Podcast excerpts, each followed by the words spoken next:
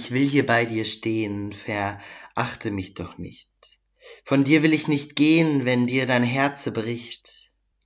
Wenn dein Haupt wird erblassen im letzten Todesstoß, alsdann will ich dich fassen in meinem Arm und Schoß. Guten Morgen, liebe Radiohörerinnen und Radiohörer. Die Ostertage und die Kartage und die Karwoche, sie sind vorbei und heute ist der letzte Tag, an dem viele von uns noch Urlaub haben, die Schülerinnen und Schüler zu Hause sitzen, die Studentinnen und Studenten vielleicht noch in der Heimat sind. Denn morgen, da ist die Osterzeit doch eigentlich wieder vorbei, so wie wir sie kennen, oder? In Lukas 24, Vers 13 bis 35 geht es um genau diese Zeit, wie Jesus gesehen wird. Und siehe, zwei von ihnen gingen an demselben Tag in ein Dorf. Das war von Jerusalem etwa zwei Wegstunden entfernt, dessen Name ist Emmaus. Und sie redeten miteinander von allem und diesen Geschichten. Und es geschah, als sie so redeten und sich miteinander besprachen, da nahte Jesus sich selbst und ging mit ihnen. Aber ihre Augen wurden gehalten, dass sie ihn nicht erkannten. Er aber sprach zu ihnen, was sind das für Dinge, die ihr miteinander verhandelt unterwegs?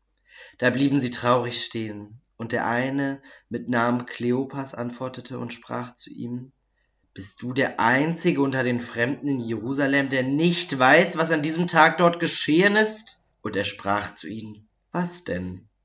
Sie aber sprachen zu ihm, das mit Jesus von Nazareth, der ein Prophet war, mächtig in Taten und Worten vor Gott und allem Volk.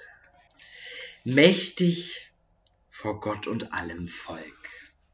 Das war Jesus. Ich glaube, wenn mich jetzt ein Konfirmante oder eine Konfirmandin fragen würde, was ist Jesus für dich, würde ich nicht sagen mächtig. Aber was ist Jesus? Ich glaube, Jesus ist von Gott zu uns geschickt worden, um zu zeigen, dass Gott verzeiht, dass Jesus unsere Sünden aufnimmt. Man könnte jetzt wieder fragen, was eine Sünde ist. Immer alles eine Sünde, was ich schlecht mache? Ich glaube, tief im Herzen wissen wir, wenn wir etwas falsch gemacht haben. Und vielleicht ist genau jetzt die Zeit, sich dafür zu entschuldigen, um gut und herrlich und fröhlich weiter in das Jahr durchzustarten und den Sommer genießen zu können. Doch erst öffnet der Frühling durch seine Knospen jetzt die Zeit der kleinen Sonne, ich wünsche euch einen gesegneten und wunderbaren Tag, dass dich das Licht Gottes erfüllt, dass du zufrieden bist. Amen.